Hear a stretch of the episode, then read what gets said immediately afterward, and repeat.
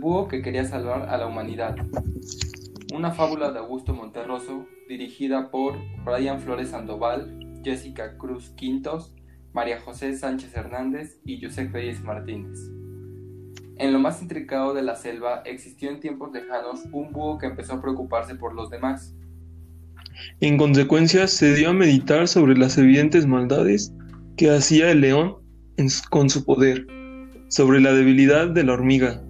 que era aplastada todos los días, tal vez cuando más ocupada se hallaba, sobre la risa de la hiena, que nunca venía al caso, sobre la paloma, que se quejaba del aire que sostenía su vuelo, sobre, sobre la araña, que atrapaba a la mosca, y sobre la mosca que con toda su inteligencia se dejaba atrapar por la araña, y en fin, sobre todos los defectos que hacían desgraciada la humanidad, y se puso a pensar en la manera de remediarlos. Pronto adquirió la costumbre de desvelarse y de salir a la calle a observar cómo se conducía la gente. Y se fue llenando de conocimientos científicos y psicológicos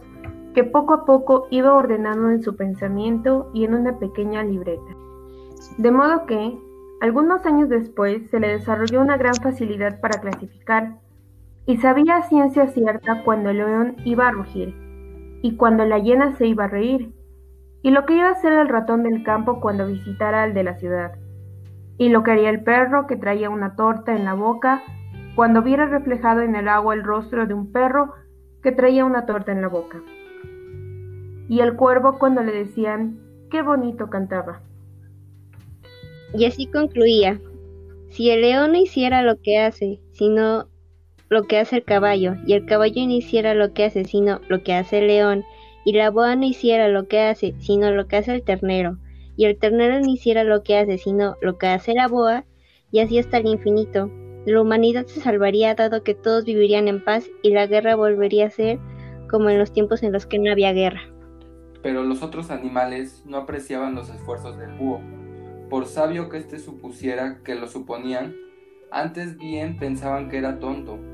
No se daban cuenta de la profundidad de su pensamiento y seguían comiéndose unos a otros, menos el búho, que no era comido por nadie ni se comía a nadie. Moraleja,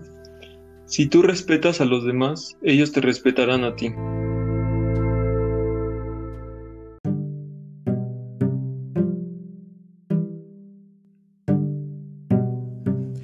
Gracias por sintonizar este podcast a voz de Yusek, Majo, Jess y su servidor Brian.